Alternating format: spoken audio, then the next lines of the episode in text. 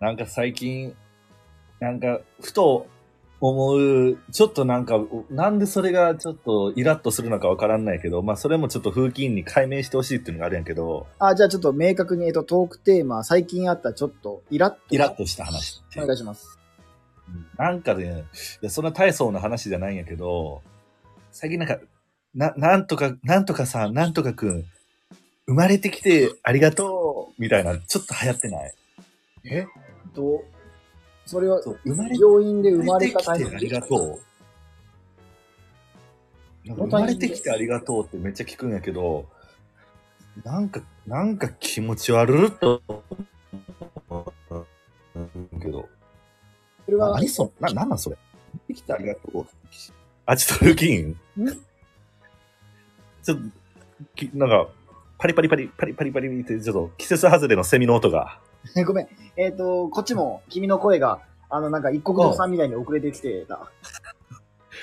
いや、その一国堂の初手の口の動きはわからんやろ、こっちからは。いや、そうやな。お一国堂さん一番ラジオ向いてないもんな。向いてないよ。あの人、ラジオやったらおしまいやもんな。俺もう月最後やから 4G でもうフ フルベッドなんやけど、最後の最後に。そう、俺も 4G、あの、いてまえ。4G いてまえ打線でお送りしてお ります。院の生徒会室。もう回線がね。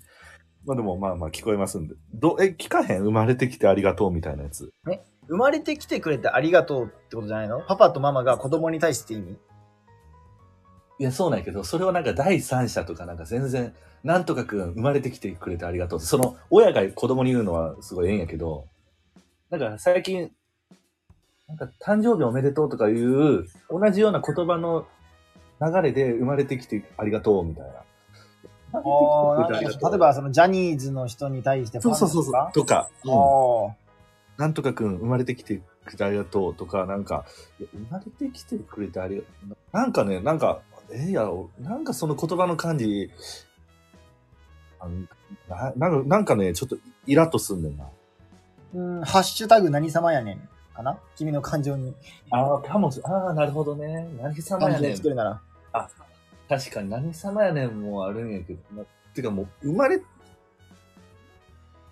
のみ、みんなええやんとも思いたいしなっていうのが根底あるんかもしれんわ。あーなんか、なんかその人だけチヤホヤされて、いや、人類、皆生まれてきてくれてありがとうやのに。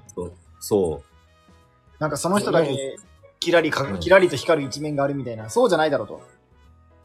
なんかね、でもまあそのでも嫉妬というよりは、あなんかもうそそんなややこしいこと言わんねえの、じゃあおめでとうとか、そんなん好きやでとかでええのに、なんか、なんか変に重いし生まれてきてくれてとか、ちょっと重たいよ。なんか、背負わせ、うんちょっと重みあるやん。うん。ちょっと枷になるやん。ん。うん。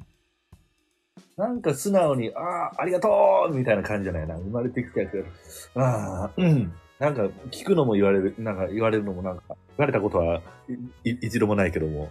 なんか 旗から聞いてなんか、なんか気持ち悪いなっていうのはあるんや。おーさあ、PTA の皆さん、どう思いで、おどう思いかなコメント欄お待ちしております。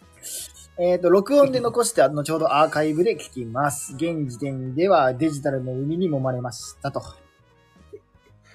会になりたいよ、もう。俺は、俺、会になりたいね。 いや俺、会になりたいわ。そんな映画、また今日思想強いよ、今日。いや